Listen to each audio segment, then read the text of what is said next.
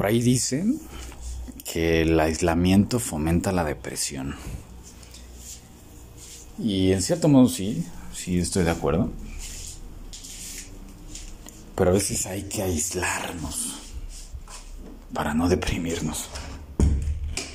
Porque ese aislamiento tiene que ver también con escucharnos. Y si nos escuchamos primero, ya no tendremos que estar atendiendo a las voces de los demás. Así es que por favor, al primero que tienes es que escucharte es a ti. Si no, no habrá congruencia en tu comunicación con los demás. Neta. Sé congruente primero contigo. Y si eres congruente contigo, se va a ver reflejado en todos los ámbitos. Claro, obviamente es complicado confrontarnos y decir, a ver, no me siento bien, no estoy a gusto, es muy válido, a toda madre. Voy a disfrutarlo. Voy a ver qué es lo que la vida a través de esto me quiere enseñar. Vale. Después de eso, solamente hay que hacer lo que toca. ¿Qué es lo que toca? Lo que en ese momento la vida te está indicando. A lo mejor yo lo estoy viendo muy generador, desde una, una visión del diseño humano, de desesperar para responder.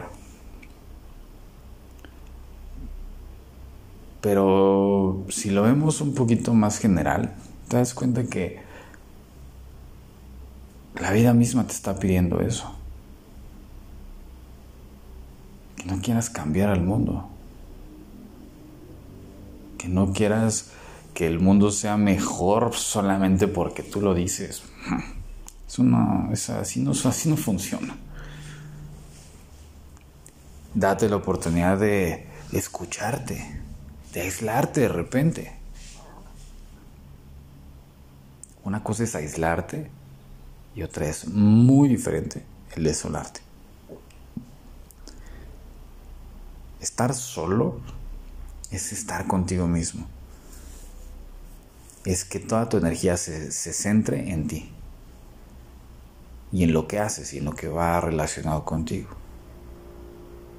Desolarte es que a pesar de que el sol quiere brindarte mucha, en escaso calor, intensidad y muchos nutrientes y aportaciones y demás, que obviamente tiene que ver con la gente de tu entorno, tú seas quien te se aleje de ese entorno para, para poder estar tranquilo, cuando realmente en ese momento a lo mejor lo que necesitas es la gente.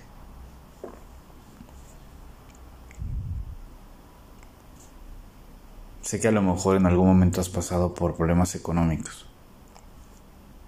En mi caso, pues, ha una constante con cuatro bancarrotas. Pero cuando me, me daba cuenta que el ayuno de, dinero, por decirlo así, o sea, que de repente no tenía ni un peso, me hacía valorar lo que tenía, con, a diferencia de de cuando tenía opulencia, no la valoraba. En ese momento el dinero se aisló de mí para que yo entendiera algunas cosas. Las entendí. Y las voy entendiendo, obviamente, conforme pasan los, tiempos, los días, el tiempo y demás. Si quieres combatir con esa depresión, primero ríndete ante ella. Y rendirte ante ella no significa, ah, ok, eres más fuerte que yo, porque no va por ahí. Es asúmela. Si recuerdas los procesos de. El proceso de dejar fluir eh, de mis sesiones de descuerto tu esencia es ver, mirar, asumir, tomar y soltar. Ver la situación y decir, ok, veo esta situación porque a través de eso me doy cuenta que hay, un, hay, una bronca que resolver, por decirle de alguna forma. Después de verla, que mucha gente ni siquiera quiere pasar ese, ese peldaño, empiezo a mirarla. ¿Qué es lo que la vida a través de esto me quiere enseñar? Y después de ahí, los si, si siguen siendo valientes, un porcentaje pequeño, pero los más valientes asumen lo que les corresponde. Que sí está en mis manos resolver. ¿De qué me hago responsable? Posterior a eso, si has logrado con toda humildad tomar lo que lo que sí te aporta y en este caso lo que de lo que te haces responsable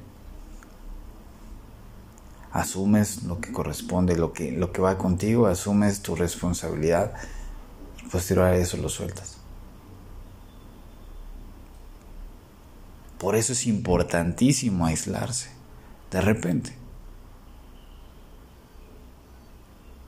no es aislarte del mundo, es más bien conectar tu propio mundo contigo. Porque has estado viviendo mucho a través del no ser. Has estado muy alejado de ti.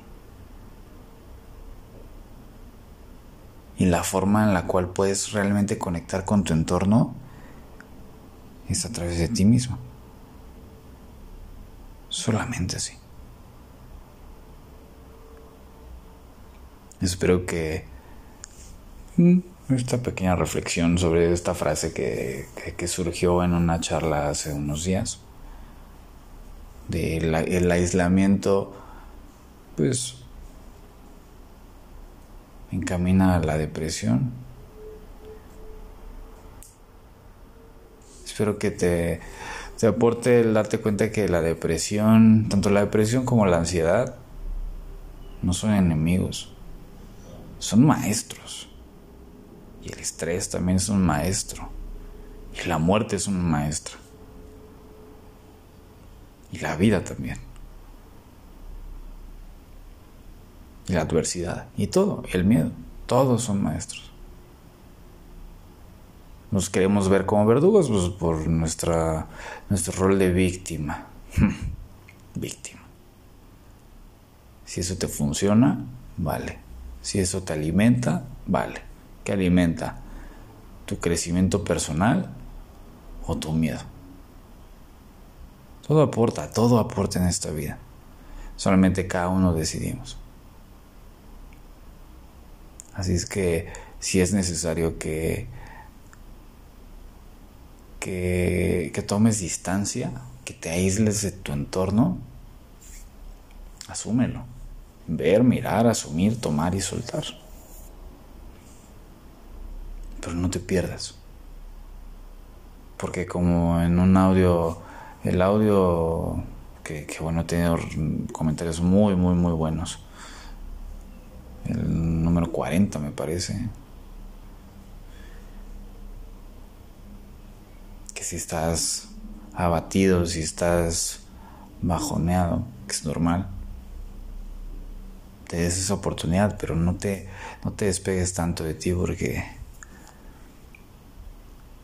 porque tú te necesitas. Así es que fluye, chingado. Y deja que siga la buena vida.